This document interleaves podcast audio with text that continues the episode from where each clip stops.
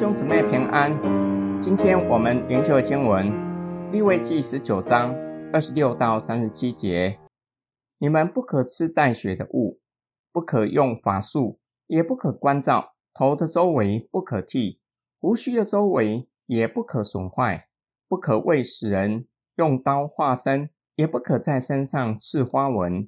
我是耶和华，不可辱没你的女儿，使她为娼妓。恐怕地上的人专项淫乱，地就满了大恶。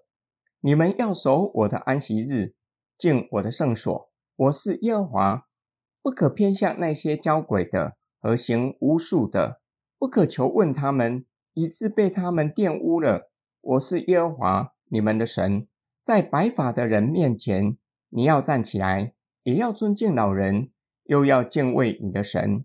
我是耶和华。若是外人在你们国中和你同居，就不可欺负他。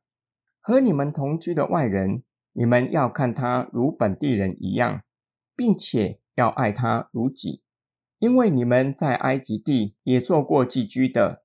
我是耶和华你们的神。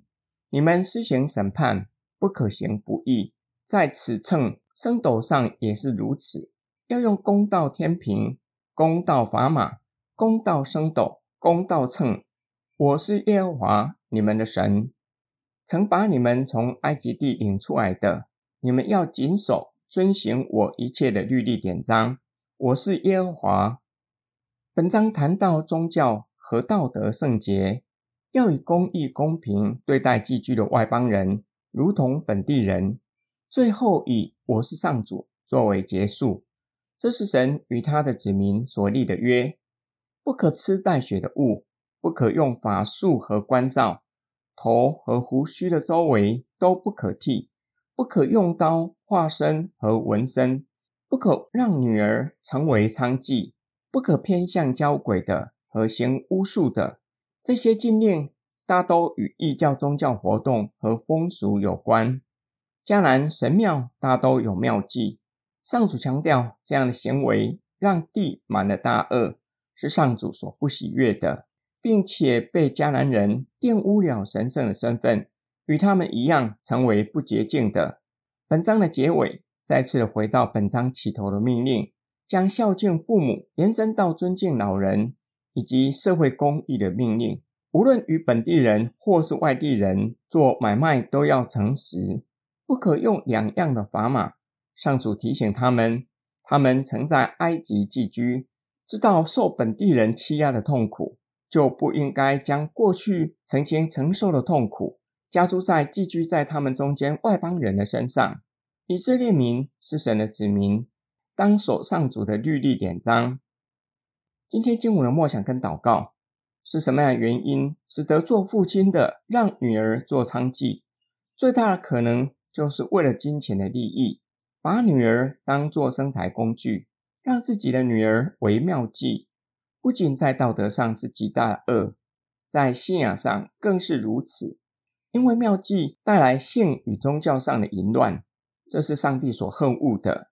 由此，让我们看见人性受罪的扭曲，是全面性的堕落，在人性中每一个层面都受到罪的扭曲，即使在最亲密的关系中，都可以看到罪的扭曲。把自己的女儿、妻子当作生财工具，无理的把亲人物化。我们希望女儿考上理想的系所，纯粹为儿女的未来着想吗？还是有其他的企图？即使不把儿女当作生财的工具，有没有可能是为了自己的荣耀？今天灵修的经文给我们第二个默想：财富和偶像崇拜常常脱离不了关系。耶稣教导门徒，一个人不能够侍奉两个主，不是侍奉玛门，也就是财富，就是侍奉上帝。